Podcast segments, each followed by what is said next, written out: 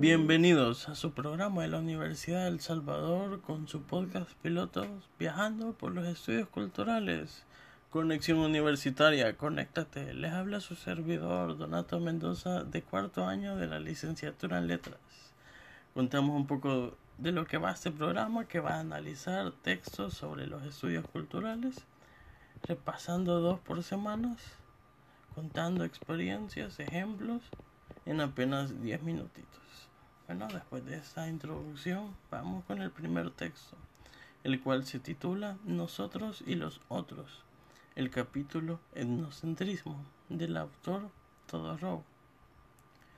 Comenzamos primero enfocándonos desde un punto universalista hablando sobre el etnocentrismo, porque es lo más común.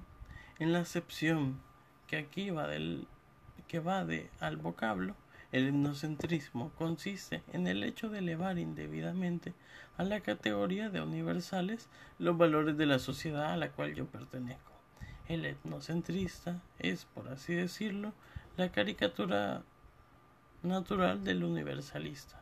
Bueno, acá nos vamos enfrentando un poco a los primeros conceptos sobre el etnocentrismo y a partir de acá nos vamos a enfocar en el etnocentrismo religioso y uno de los primeros teóricos que nos encontramos es Pascal.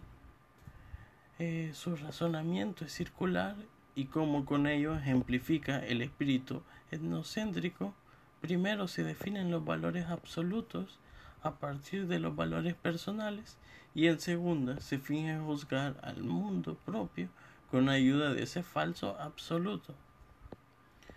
Eh, nos encontramos con una cita sobre la religión cristiana y dice, ninguna religión más que la nuestra nos ha enseñado que el hombre nace en pecado. Ninguna secta de filosofía lo ha dicho. En consecuencia, ninguna ha dicho la verdad. Entonces vamos entendiendo poco a poco de qué va el etnocentrismo religioso. Y acá, para explicarlo mejor, voy a contar una pequeña experiencia. Pues hace años salí con una chica y en la cena, yo para conocerla mejor, toqué el tema de la espiritualidad y la religión.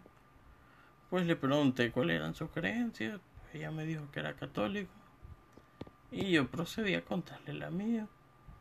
Mi forma de ver la espiritualidad, pues la chica no le gustó, no le pareció y en una hora procedió a decirme lo erróneo de mi camino, que ahora entendía el porqué de nuestro verdadero encuentro, ya que Dios la había puesto en mi camino para salvar mi alma, que me iba a invitar a que me iba a invitar a la iglesia y cosas por el estilo, ¿verdad? Aunque yo intenté cambiar el tema racional, fue inútil, pues se cerró y terminó todo ahí.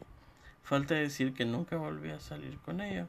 Entonces, es eso, el etnocentrismo religioso se va a afirmar que ellos poseen la verdad absoluta y todos los demás están en lo incorrecto. Y no solo en la religión, muchas veces lo vivimos en el día a día y no nos damos cuenta, ya que estamos tan acostumbrados a ello. Estados Unidos, por ejemplo, ellos afirman que su cultura es única y es la más avanzada del resto de los países del mundo. Si nos trasladamos a Europa, nos encontramos con un etnocentrismo europeo, ya que ellos tienen la creencia de que la cultura occidental, con todos sus avances y su manera de entender la vida, es superior a todos los demás que han existido a lo largo de la historia y que pueden encontrarse hoy en día. Uno de los ejemplos que yo siempre destaco es con los libros de la historia universal del arte, pues en una edición son 16 tomas. Uno esperaría que estén repartidos por todo el mundo. Y es todo lo contrario, pues Asia, Oceanía, América tienen un tomo. Un tomo para ver toda América. Y los demás son sobre lo precolombino y de ahí solo de Europa, pues. Entonces vemos cómo es el etnocentrismo y cómo está en nuestro día a día.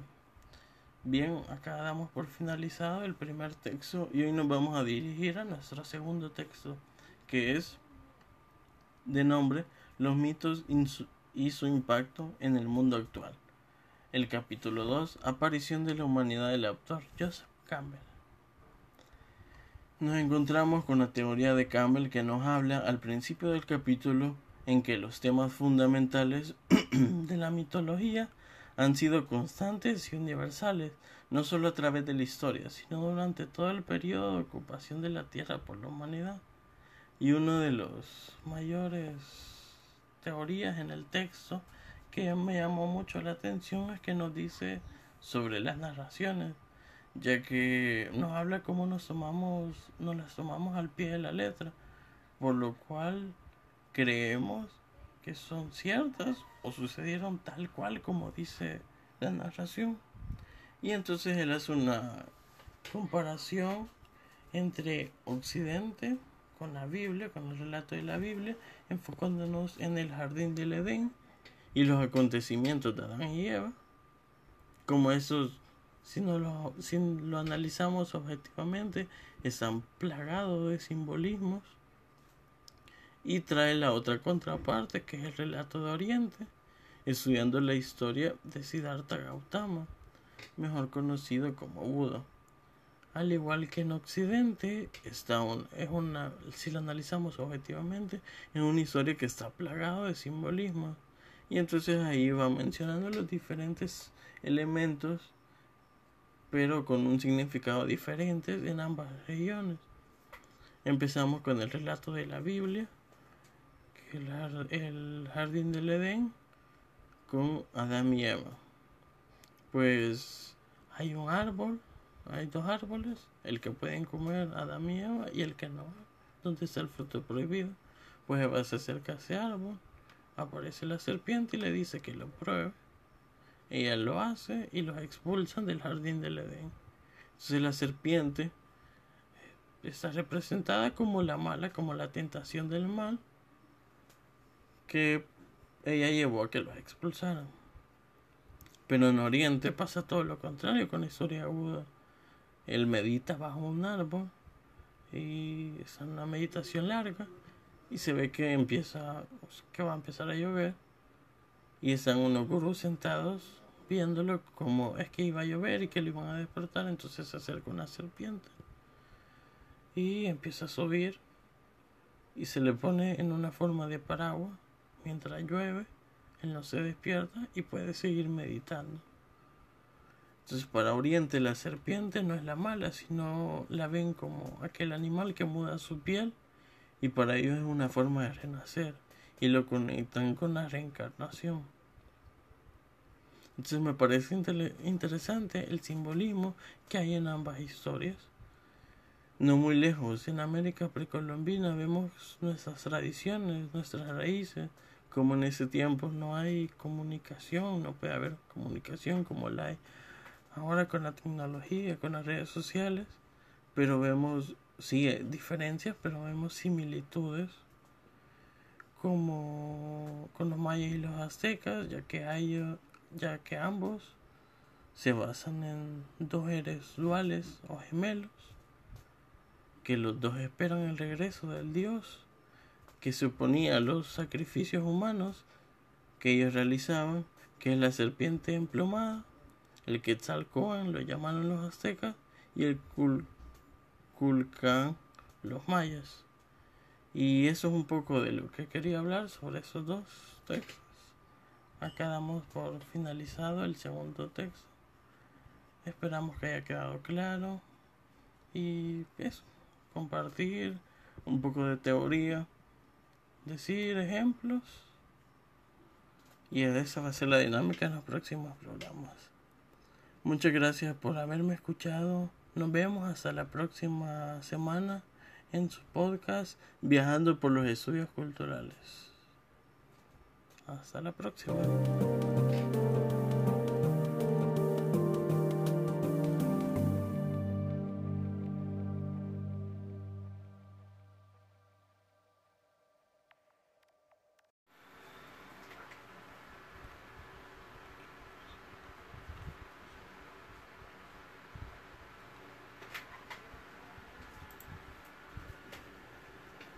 Bienvenidos a su programa de la Universidad del Salvador con su podcast Viajando por los Estudios Culturales, Conexión Universitaria. Conéctate, les habla su servidor Donato Mendoza de cuarto año de la licenciatura en Letras. Este podcast va a analizar textos sobre los estudios culturales, repasando la teoría y ejemplos aplicados a nuestra vida diaria. Repasaremos dos por semanas en apenas diez minutitos.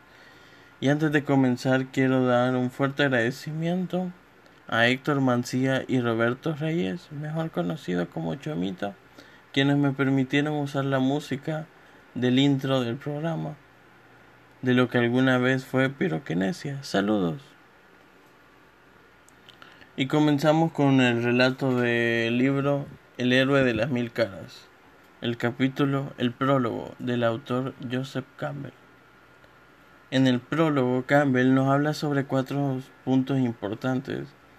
El mito y el sueño, la tragedia y comedia, el héroe y el dios, el ombligo del mundo. Nos vamos a enfocar directamente en el mito y el sueño y el héroe y el dios. Comenzamos que los llamados ritos de iniciación, que ocupan un lugar tan, tan prominente en la vida de las sociedades primitivas, ceremoniales de nacimiento, nombre, pubertad, matrimonio, entierro, se distinguen por ser ejercicios de separación formales, usualmente severos, donde la mente corta en forma radical con las actitudes, ligas y normas de vida del estado que se ha dejado atrás. Campbell empieza a abordar un poco sobre el recorrido que tiene que hacer el héroe empezando con el mito, el sueño, cómo está relacionado. Nos dice que es muy asombroso el hecho de que gran número de imágenes y ceremonias rituales correspondan a la vez que aparezcan automáticamente en el sueño, el momento en que el paciente psicoanalizado comienza a abandonar sus ideas fijas de la niñez y avanzar en el futuro. Para Campbell menciona los teóricos de la psicoanálisis que son Freud y Jung y retoma un poco de su teoría. Nos sigue hablando Campbell.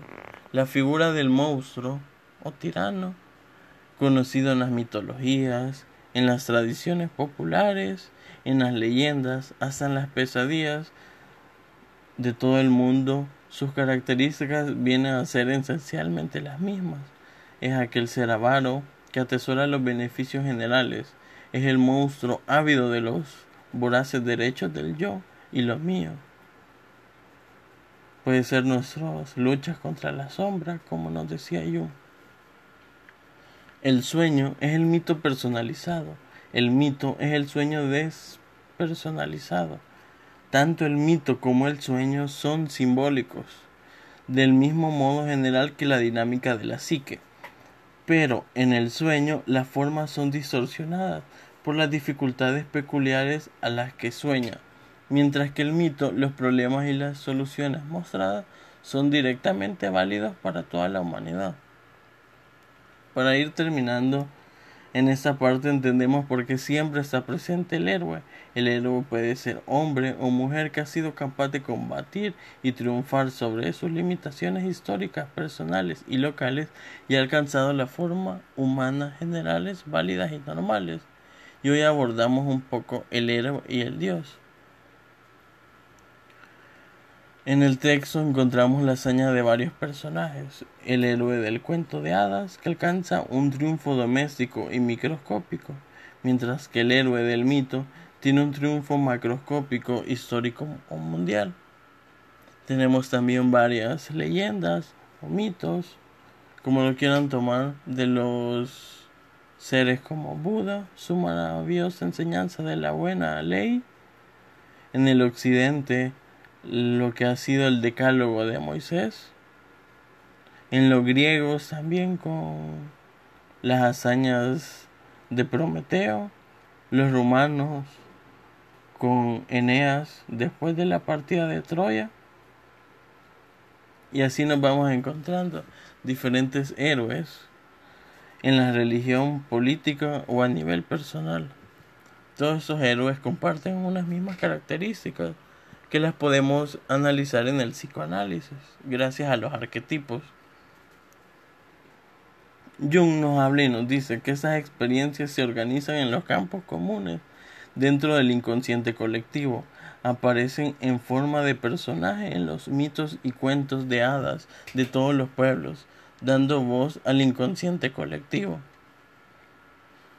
En el inconsciente colectivo es donde podemos encontrar todos esos arquetipos, como el del padre, la madre, el héroe, el dios, entre otros. El héroe. El héroe es la figura de poder que se caracteriza por la lucha contra la sombra, es decir, que mantiene a raya todo aquello que no debe invadir la esfera social para, para que no se vea perjudicado. Además, el héroe es ignorante, ya que su determinación lo lleva a no pararse a reflexionar continuamente acerca de la naturaleza de la que combate.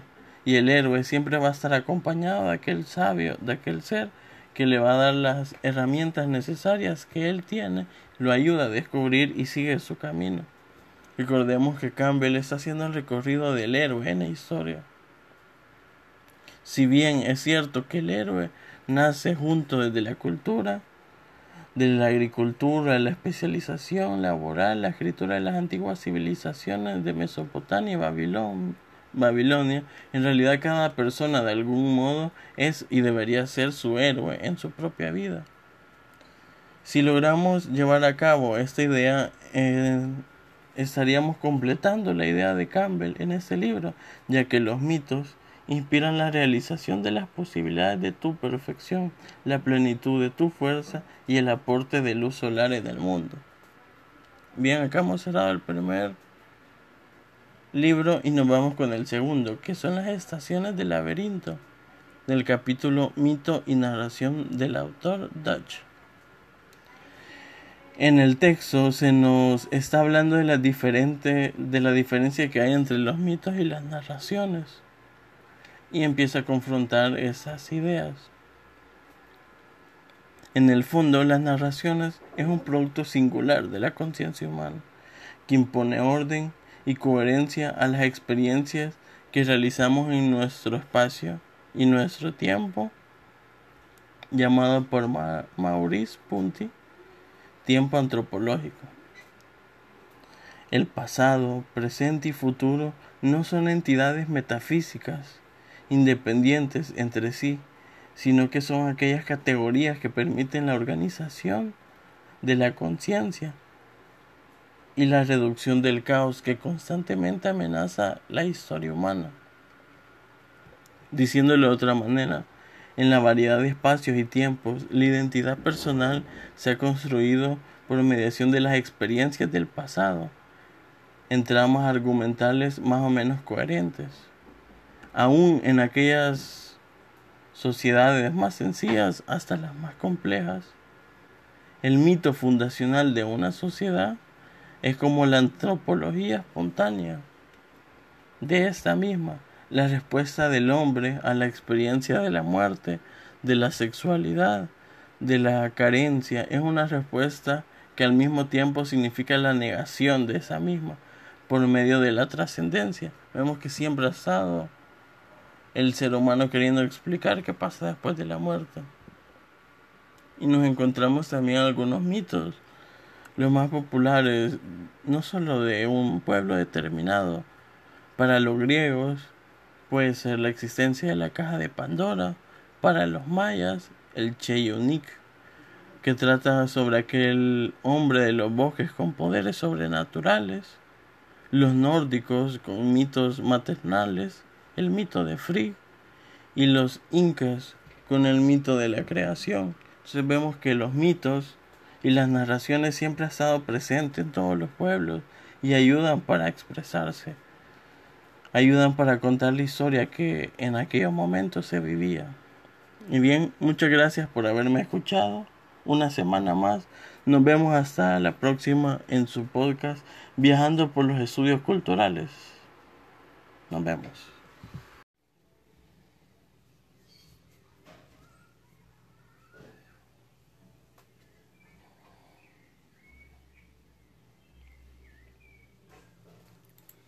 Bienvenidos a su programa de la Universidad del Salvador con su podcast Viajando por los Estudios Culturales. Conexión Universitaria, conéctate, les habla su servidor, Donato Mendoza, de cuarto año de la licenciatura en Letras.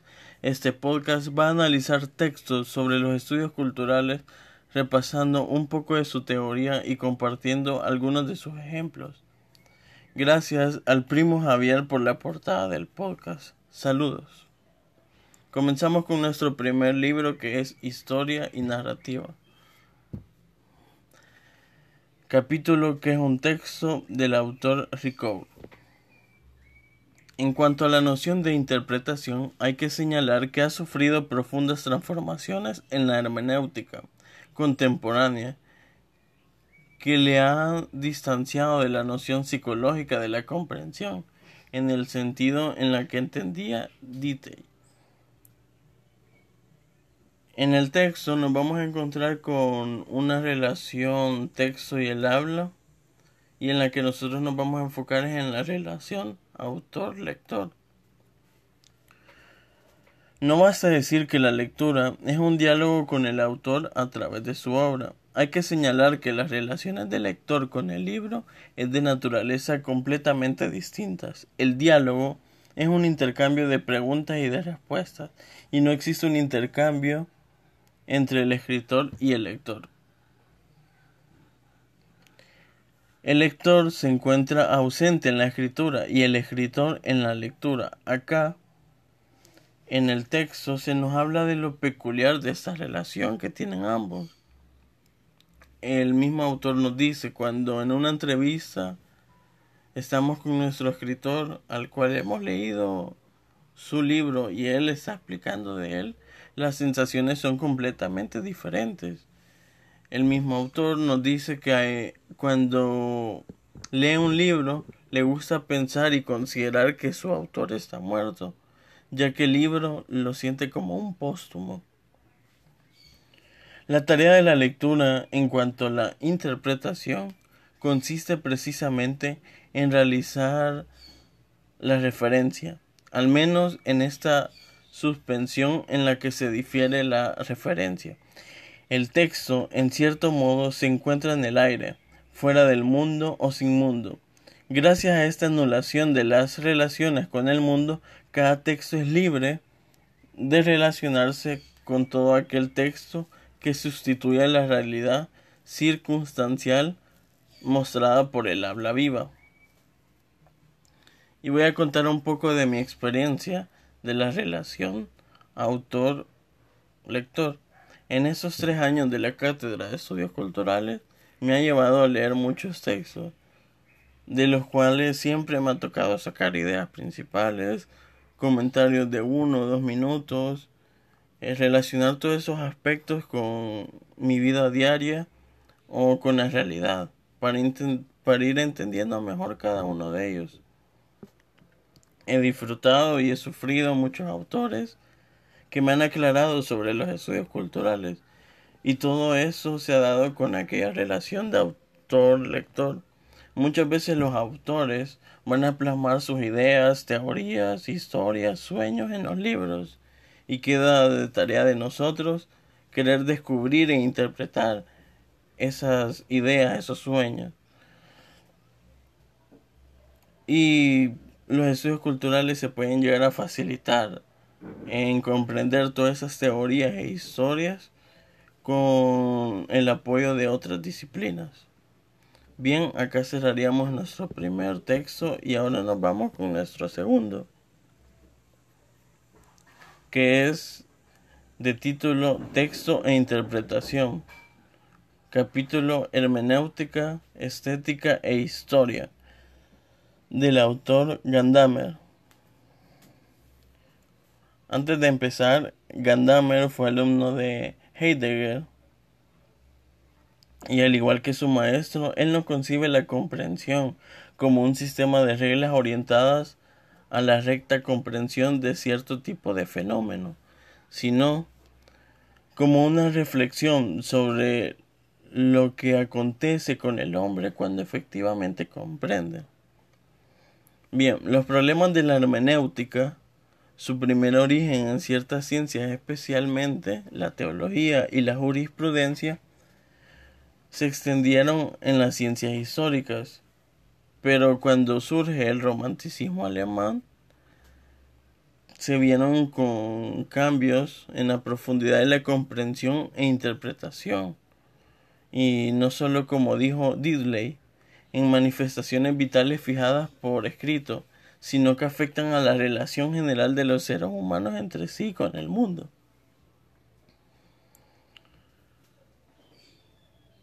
En eso se consta incluso en ciertas palabras derivadas como la palabra comprensión y comprender. Surgen las palabras en alemán y de acá esos significados. La capacidad de comprensión es así facultad fundamental de las personas que caracteriza su convivencia con los demás y actúa especialmente por la vía del lenguaje y del diálogo. Heidegger se apoyó para su análisis crítico y polémico de la comprensión en el antiguo discurso sobre el círculo hermenéutico, lo reivindicó como un círculo positivo y lo elevó a su concepto del ser ahí. Para explicar mejor, añado que el término ser ahí es la forma de indicar el modo de existir del propio ser humano. En el sentido literal de la palabra, es como decir haciendo algo así. Gandamer nos habla que el mismo interés que lo movió a indagar la estructura hermenéutica, no tanto en la experiencia elaborada en la ciencia, sino en la experiencia de los artes y de la historia, que son los objetos de las denominadas ciencias del espíritu. Desde Herder entendemos por completo que el recurso metodológico para descubrir un sentido determinado va más allá. Y ahora para, para comprender mejor la hermenéutica lo vamos a explicar con un ejemplo sencillo. Bien, pues antes de leer un texto nosotros tenemos ciertos prejuicios, tenemos una comprensión previa de lo cual vamos a leer, de lo cual vamos a escuchar, de lo cual vamos a jugar. Lo voy a hacer con un ejemplo sobre un determinado estudio de videojuegos. En este caso voy a decir Front Software. Y esto puede ser un actor, un libro, un autor favorito. Yo he jugado todos los juegos de esa empresa, de ese estudio. Entonces yo tengo una serie de prejuicios acerca de sus juegos, de su, del estudio, que, cuáles son las ideas que propone, todo eso. Si sale un nuevo juego de la compañía, eh, mi propia naturaleza me va a interesar qué es lo que propone. Me va a impulsar a mi experiencia previa de haber jugado eso a descubrir nuevas experiencias. Por lo tanto, nosotros antes de jugar o leer o escuchar algo nuevo, vamos a ir con una hipótesis de nuestras experiencias previas y qué queremos encontrar. Cuando leamos, cuando juguemos, cuando hagamos lo que hagamos, pueden pasar tres cosas. La primera que es destruir nuestras hipótesis confirmar absolutamente nuestras hipótesis y la tercera que es la que ocurre normalmente que es de una forma validar y dejar a un lado nuestras hipótesis o sea nosotros ganaríamos una nueva experiencia y volveríamos a comenzar el círculo o sea vamos a tener una comprensión previa y eso se va a hacer en la comprensión del texto y empezaríamos de nuevo a girar el círculo de la comprensión bien Muchas gracias por haberme escuchado en su última temporada del podcast Viajando por los Estudios Culturales. Que la pasen bien y saludos.